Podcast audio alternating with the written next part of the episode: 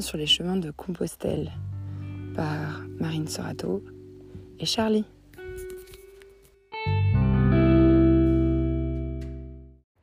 Alors ce matin je suis partie, je ne sais plus, je crois vers 8h. J'avais très envie de continuer à dormir. Euh, parce que de toute façon j'ai une petite journée aujourd'hui pour arriver à Léon, j'ai que 20 km. Euh, donc j'avoue que c'était très dur de me réveiller, j'ai bien dormi. Euh, ça change tout hein, d'être dans un lit et dans une chambre fermée.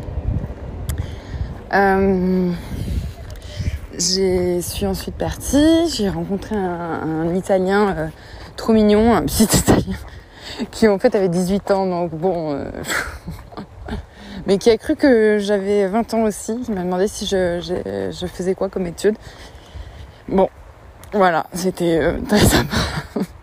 On a parlé, il parlait vachement bien espagnol, donc on a parlé espagnol ensemble et euh, on parlait justement de, des études et de, de ce qu'il voulait faire dans la vie ensuite et, et de pourquoi il faisait le Camino. Et c'est son premier voyage tout seul.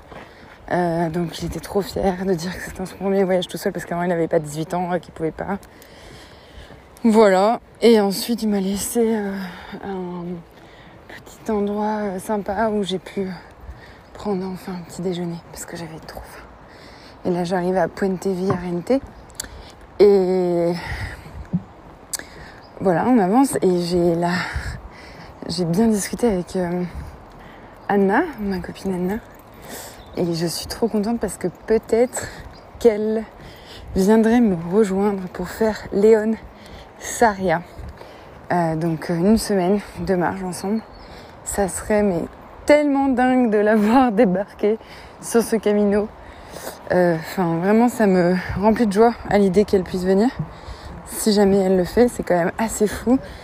Partir de Paris, de débarquer à Léon, c'est quand même pas simple de venir jusque là et ensuite de repartir euh, à Paris le jeudi 23. Voilà, donc euh, on va voir ce qui se passe.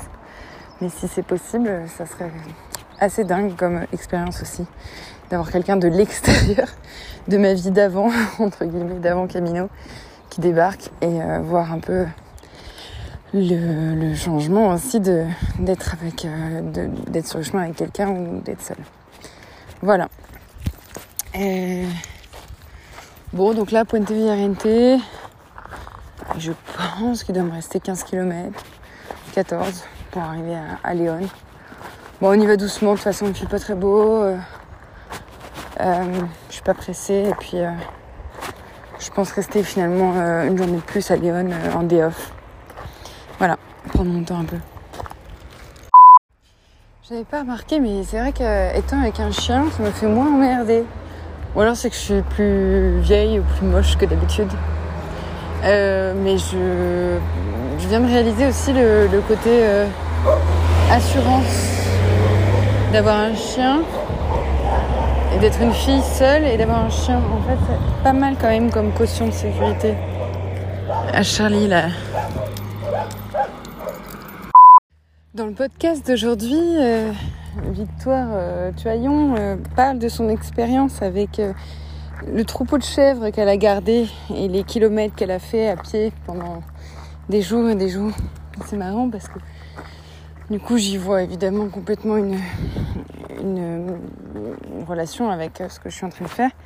Elle parle de cette histoire de se réapproprier son corps comme, euh, euh, sujet et non comme objet, c'est-à-dire ce n'est plus avoir un corps, c'est être ce corps. Ce corps, c'est soi en fait. Et ça illustre bien aussi ce que je peux ressentir de faire ce chemin et de l'avoir fait depuis Cahors et d'y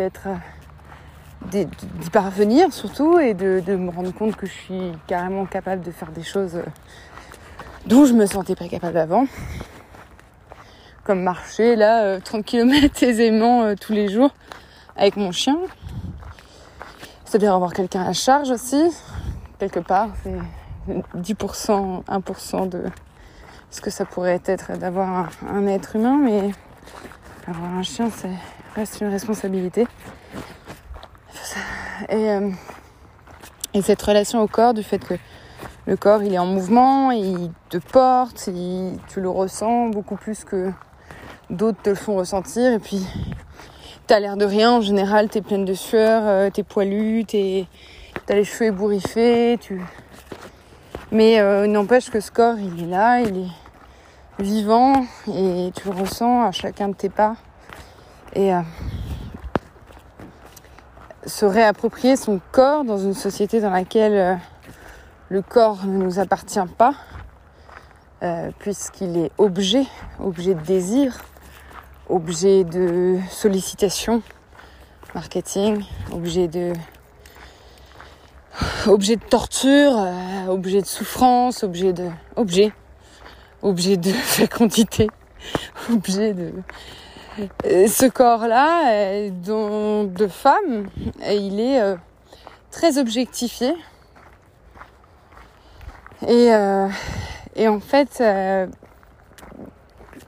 déconstruire toute cette objectification en partant marcher permet de me le réapproprier. C'est-à-dire, c'est mon corps en fait. pareil. Paraît si simple et en même temps, c'est alors là, je, je, je, fais exprès de, de, redé, de refaire euh, tout le chemin que j'ai eu dans ma tête, qui, qui est long et que je pourrais passer aujourd'hui, mais j'essaie d'expliquer vraiment concrètement ce que je ressens, donc euh, je le détaille. Je, je pourrais aller encore plus en détail dans cette réappropriation du corps, par les sensations, par le yoga, par les expériences de son, les, bains sonores, les expériences d'odeur, l'ayurveda, les massages, les essences, la terre, travailler la terre, mettre les mains dedans, aller grimper, s'accrocher à un mur, tomber, toutes ces faire du sport non pas euh, pour maigrir, non pas pour euh, entretenir un corps euh, acceptable sociétalement, mais faire du sport parce qu'on ressent des choses. Donc faire de la danse, non pas pour savoir de quoi on a l'air, mais pour ressentir le mouvement. Ça, c'est toute la danse que je fais avec Eva. Ce qui est génial, qui est, qui qui vraiment, qui part du souffle, qui part de, de chaque micro-mouvement, de chaque articulation, du bout des doigts jusqu'au bout des pieds. C'est ça, c'est prendre conscience de soi en tant qu'objet dans l'espace, en tant que sujet. Et objet qui s'appartient donc sujet. Voilà. Donc là, la marche, c'est ça. La marche, c'est se réappartenir. Et, euh, et, se sentir bien. Et c'est ça, s'aimer, je pense. C'est euh, pas s'aimer parce que d'autres vont m'aimer. Sinon, ça n'en finit pas. Hein. On peut les citer par milliards, hein, les complexes. C'est une course infinie. Donc euh, j'espère que je pourrai garder un peu de ça euh, en revenant dans la vie de tous les jours et quand il faudra réintégrer une, société euh, dans laquelle il faut paraître intégré. j'espère que je garderai un peu de ça, un peu de ce, cet attendrissement et de cette acceptation, cette tolérance envers moi-même. Quand je pense que j'ai failli refaire faire mes pieds. quand je pense que j'ai failli refaire faire mes pieds parce que mon petit doigt de pied, je le trouvais moche. Et ça, c'est quand même le comble. Et il y a personne qui m'a dit non mais Marine, ça va pas ou quoi? Tu veux pas te refaire le petit doigt de pied? À quel moment tu te refais faire le petit doigt de pied J'aurais pu m'handicaper des deux jambes juste pour euh, que mes pieds soient beaux. Oh, pardon, mais là, je pourrais mourir de fou rire tellement c'est, ça me paraît aujourd'hui tellement aberrant. Déjà que l'épilation intégrale euh, euh définitive, pardon. Euh, si je veux, si je veux avoir des poils sous les bras, je peux plus. Si j'ai envie. enfin bref. Non mais Ouais, et puis qu'est-ce que j'ai souffert aussi en le faisant. Euh, enfin, parlons-en de ça, la souffrance de, ce, martyr, ce truc horrible où j'ai des traces encore de brûlure et je les aurai toute ma vie, j'ai des cicatrices. Et, et on n'en parle pas de ça, la torture féminine. Euh, de la vie de tous les jours, non, c'est normal. Et quand on le fait pas, on vient bien être appelé à l'ordre par les, premières personnes étant des femmes en, général. Bah alors, euh, tu te laisses aller Comment ça, je me laisse aller Ouais, c'est toi qui te laisse aller là. Putain, fais chier. Non quoi, non, non, non, non, non, non, je suis désolée, non. C'est subjectif. Et il m'est arrivé en plus il y a pas longtemps, grâce à toutes ces déconstructions et à ce travail de remise en question, de, de savoir euh, ce qui compte en fait, ce qui compte vraiment et ce qui compte pas.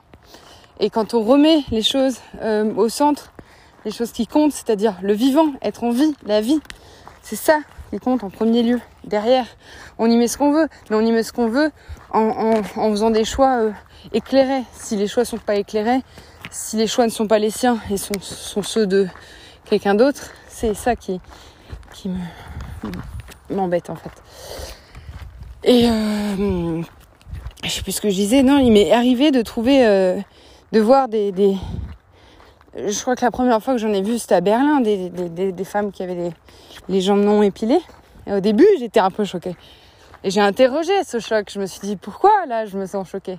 Et ça, c'est grâce à, la prise de conscience de, de, de ces émotions et de ces sentiments, parce que quand on ne travaille pas, quand on ne travaille pas cette euh, conscientisation des, des, sensations, on, on, peut pas, on passe à côté. C'est-à-dire que si j'avais jamais fait de, je pense, de, notamment le yoga, j'aurais pas ressenti que j'avais un choc à ce moment-là. Enfin, j'aurais ressenti ça, mais sans vraiment le ressentir. C'est-à-dire, je me serais pas arrêtée dessus. Et là, j'ai vraiment senti un choc en voyant euh, ces femmes avec les jambes poilues. Et donc, j'ai utilisé cette euh, prise de conscience pour me dire, bah, pourquoi là, Marine, qu'est-ce qui te choque exactement? Est-ce que c'est donc juste le fait que ça sorte de l'ordinaire? Est-ce que c'est parce que c'est qu'est-ce qui me choquait en fait? Et, quelle était l'image dans ma tête qui me venait? Et euh, il n'y avait rien de raisonnable dans mon dans mes réponses. Il n'y avait pas de logique, il n'y avait pas de choses réelles qui il n'y avait pas de question d'hygiène, il n'y avait pas de question de il y avait aucune en fait, il n'y avait aucun raisonnement logique qui tenait. Et donc, c'est absolument impossible que je reste sur cette euh, première vision de, choc. C'est, ce n'est pas moi, ça m'appartient pas. C'est pas une vision de la beauté qui m'appartient. C'est une vision de la beauté qui m'a été imposée par euh, beaucoup d'argent investi en marketing notamment, mon métier.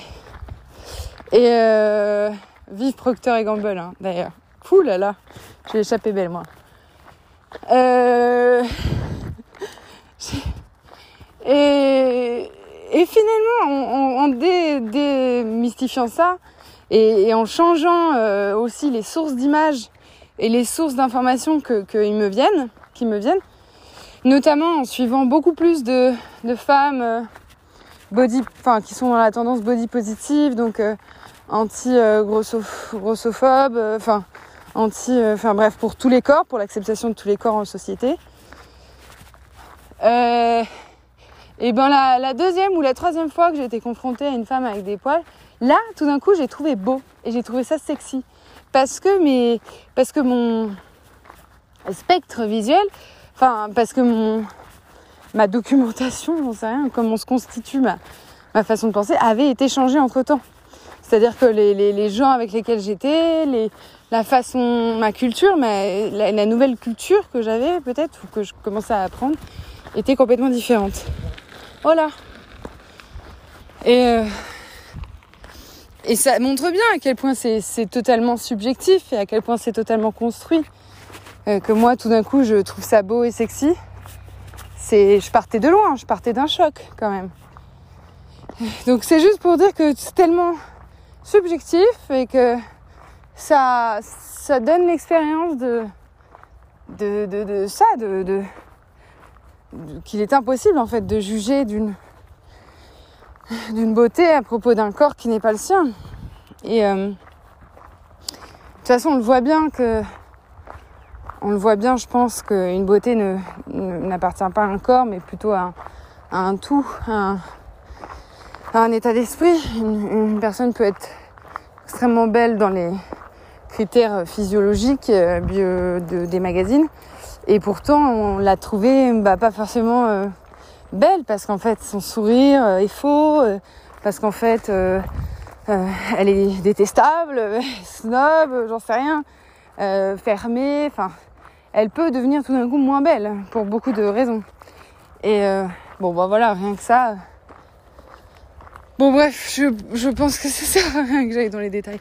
Bon, ça m'arrange de, de, faire un monologue parce que cette route est absolument inintéressante, mais mais euh, je pense que vous voyez ce que je veux dire. Et donc, mon expérience et ce que je construis et l'entraînement que, que, même si j'appelle ça un entraînement, c'est affreux, mais c'est juste que je sais pas comment faire.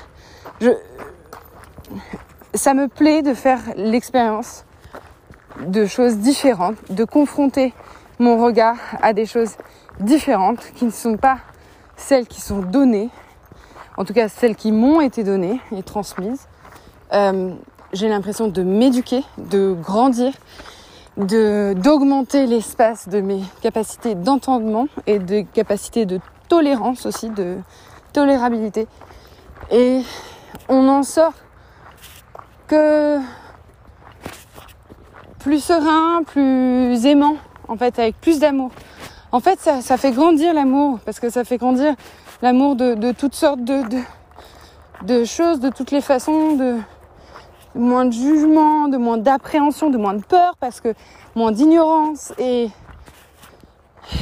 et je, je, je, je, recommande vivement euh, de, de, de, ne jamais cesser de questionner les choses, de, de jamais cesser de, de, se remettre en question, de douter, de, de réellement euh, écouter sa sincérité première et, avoir le courage de, de, le voir. Que c'est peut-être pas euh, comme ce que tout le monde pense et que c'est peut-être pas euh, comme enfin être pionnier être aventurier c'est aussi ça. C'est aussi prendre le pli de de, de, changer de d'oser faire quelque chose qui dérange pas pour le plaisir de déranger pas pour le plaisir d'être insoumis, pas pour le plaisir d'être euh, incorrect, mais pour le pour soi-même en fait, pour pour son propre euh, accroissement, pour sa propre croissance en fait. Voilà. Donc tout ce que je fais, je le fais pour moi, mais j'ai l'intime conviction que tout ce qu'on fait pour soi, on le fait également pour les autres et il, renforcera, ne fera que renforcer la, la relation qu'on peut avoir aux autres. Et tant qu'on ne fait pas quelque chose pour soi, on n'aura rien à donner aux autres. Et euh, on ne peut pas partir d'un point euh, fragile et, et penser que ce qu'on va donner va être solide ou va valoir le coup. Donc euh, merci bien de bien merci de bien vouloir euh, vous occuper de vous. Et, euh, et merci de le faire avec s'il vous plaît, mettez-y vous rapidement. prenez soin de vous, écoutez-vous, questionnez les choses autour de vous, ne prenez pas. Essayez de ressentir ce, que, ce qui vraiment pour vous semble vrai, semble honnête, sincère et. Ah, voilà, je sais rien. Bon. Bon, ce, monologue est absolument euh, étonnant. Je ne m'attendais pas à partir des chèvres et à parler de ça. Bon, j'arrive sur une route, donc je vais devoir attraper Charlie. Puis j'ai trop chaud, faut que j'enlève mon poilier. Euh, voilà. Léon, euh, très bientôt, Léon. Léon, je t'attends. Ça y est, nous avons mis les pieds et les pattes dans Léon, la ville du lion. Alors, euh, nous allons sûrement attendre un jour de plus que Anna nous rejoigne. Et ça, c'est la vraiment très bonne nouvelle de la journée. Et en attendant, on va aller trouver notre hôtel. Et si je peux, je vais peut-être aller euh, pour une fois à la messe dans la belle cathédrale de Léon. Juste avant de rentrer à Léon, je me suis arrêtée dans la ville euh, qui était juste avant. Et euh, j'ai commandé une, petite bière au citron, la Clara. Et avec euh, la petite bière au citron, ils m'ont servi deux tapas. Et le tout était à 1,60€. J'avais lu quelque part qu'à Léon, ils donnaient des tapas en même temps qu'une bière, que si on consomme de l'alcool. C'est obligatoire. Et avec 2-3 euh, tapas, on a largement de quoi déjeuner. Donc 2-3 bières. Et le déjeuner est servi, offert. Je me sens bien Léon, je suis contente de rester euh, deux jours là. Je le sens bien cette ville. Je vais euh, poser mes affaires et euh, checker où dormir demain. En fonction de si Anna on s'habille ou pas. Suspense les primitifs l'ont compris. Les primitifs ont compris leurs rêves. Ils en ont compris la fonction prophétique. Ils n'avaient pas besoin d'interprétation. Et ils avaient d'autres modes de perception que les nôtres. Ils croyaient en l'esprit, ils croyaient au symbolisme. Rien ne gênait leur réceptivité. Mais nous avons perdu ce pouvoir. Aussi devons-nous réapprendre à interpréter nos rêves, à interpréter la vie de l'esprit, à trouver le chemin qui mène à la vie intérieure, au voyage intérieur, chemin que nous avons perdu et dont nous sommes privés aujourd'hui par excès de rationalisme et de logique.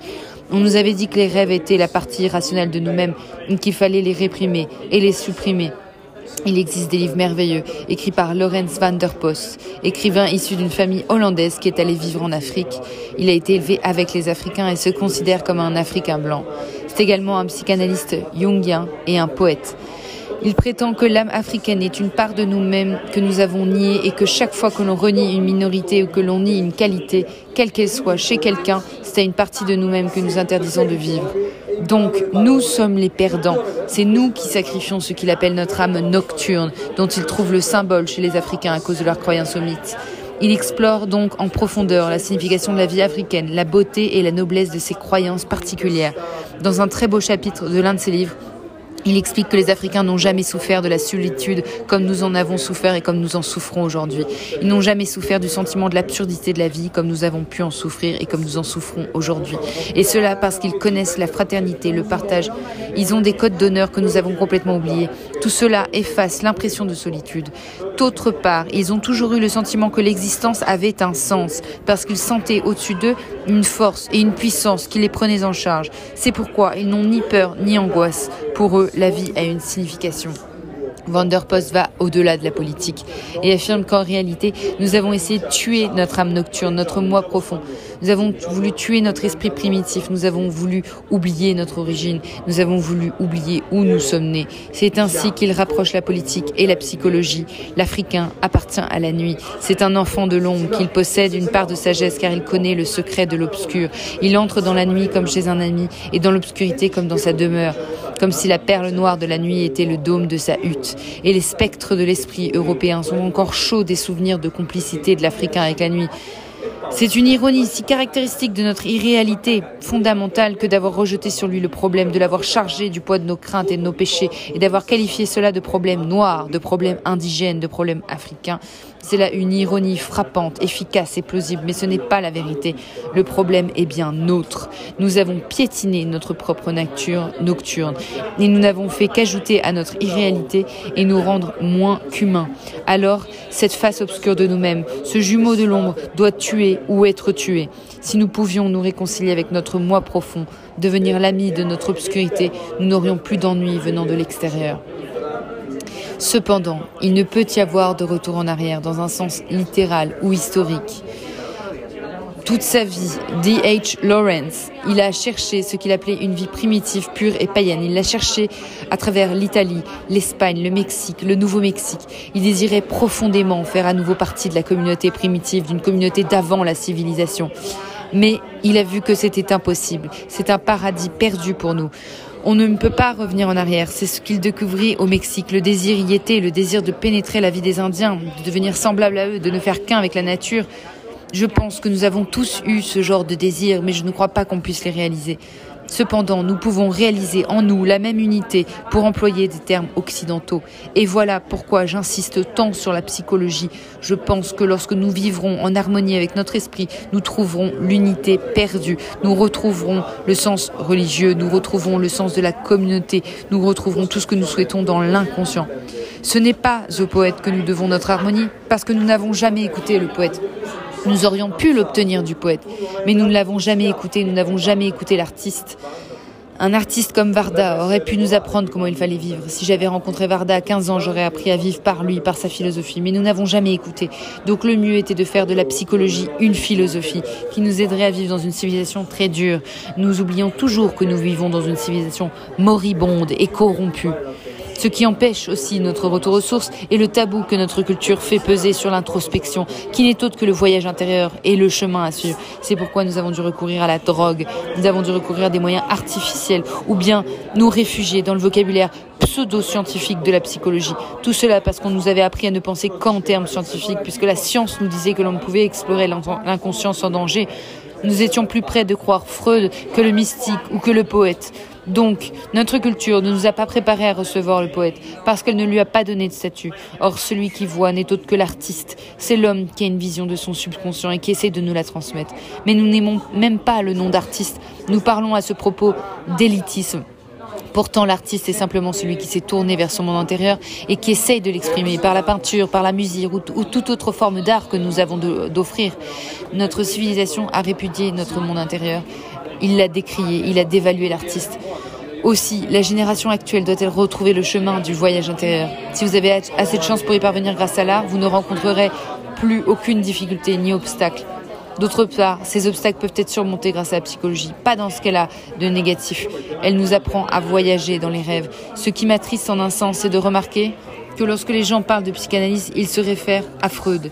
Ils paraissent totalement ignorer son développement. Je sais pas ce que vous pensez de ce texte, mais ça fait du bien.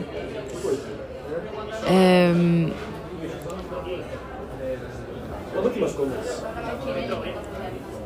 je peux continuer. Si, l'on considère, considère notre évolution dans sa totalité, on a pu remarquer qu'à chaque fois qu'un artiste ou qu'un savant est venu bouleverser les connaissances, on a exploré un nouveau domaine, on l'a regardé comme un ennemi. Personne n'est prêt à vous suivre sur une terre inconnue. Et c'est là pourtant un bien curieux paradoxe, car nous devrions craindre bien davantage une chose que nous ne connaissons pas. Nous devrions avoir peur d'un inconscient qui nous habite, qui nous guide, qui influence notre vie et dont nous ne connaissons ni le visage, ni le message. En fait, j'ai beaucoup moins peur depuis que j'ai regardé mes craintes en face. Ce qui m'effraie, ce sont les gens qui sont détruits par leur inconscient et qui refuseront toujours de le regarder en face. C'est le Minotaure qui hante le, le labyrinthe et que certains ne rencontrent jamais face à face. Par exemple, Edgar Varese, il s'est toujours moqué de la psychologie, de la psychanalyse, de la psychiatrie, se montrait toujours plein d'ironie à ce sujet et ne voulait jamais l'aborder. Pourtant, toute sa vie révélait une tendance évidente à l'autodestruction. Il n'avait aucun pouvoir sur les forces qui le faisaient avancer. Voilà ce qui m'effraie. Je trouve beaucoup plus effrayant d'ignorer que d'affronter ses propres démons. Voilà donc ce que je voulais dire. Lorsque je déclarais avoir fait de la psychologie un guide qui dépasse notre rôle premier, j'ai fait de la psychologie une philosophie. Elle m'a appris à comprendre, à savoir ce qui m'arrivait dans la vie. Elle m'a enseigné, d'autre part, à surmonter les obsessions. Vous pouvez être toute votre vie l'esclave d'un traumatisme de l'enfance. J'aurais pu rester toute ma vie l'esclave de l'image du père. Mais la psychanalyse m'a montré que les traumatismes pouvaient être analysés et vaincus de façon à passer à l'étape suivante. Je ne prétends pas que vous serez heureux le restant de vos jours. Mais je prétends que cela vous permettra de continuer à vivre d'autres cycles, entrer dans d'autres cycles et affronter de nouvelles situations et de nouveaux problèmes.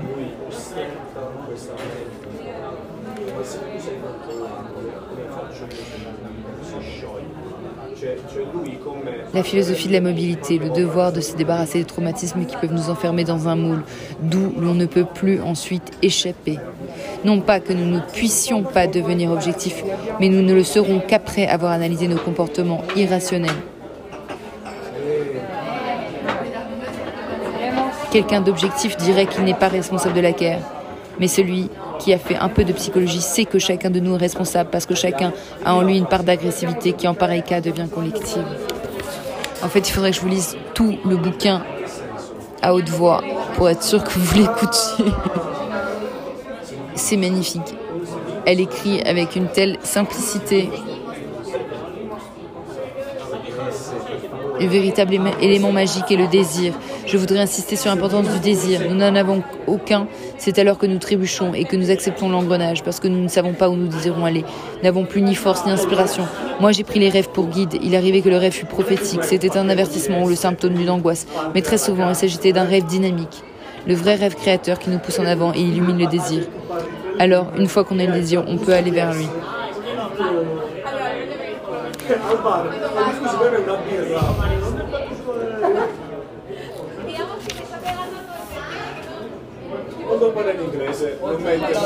Voilà, je je pourrais poursuivre, mais euh,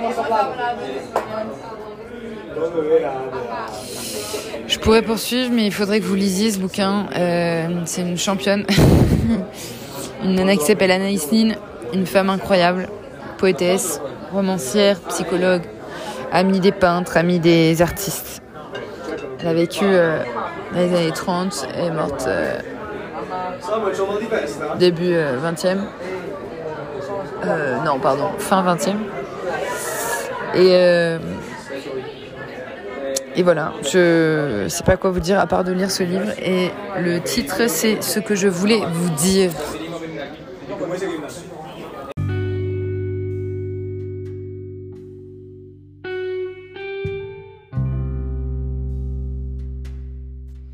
C'était le 13 septembre 2021 à Léon.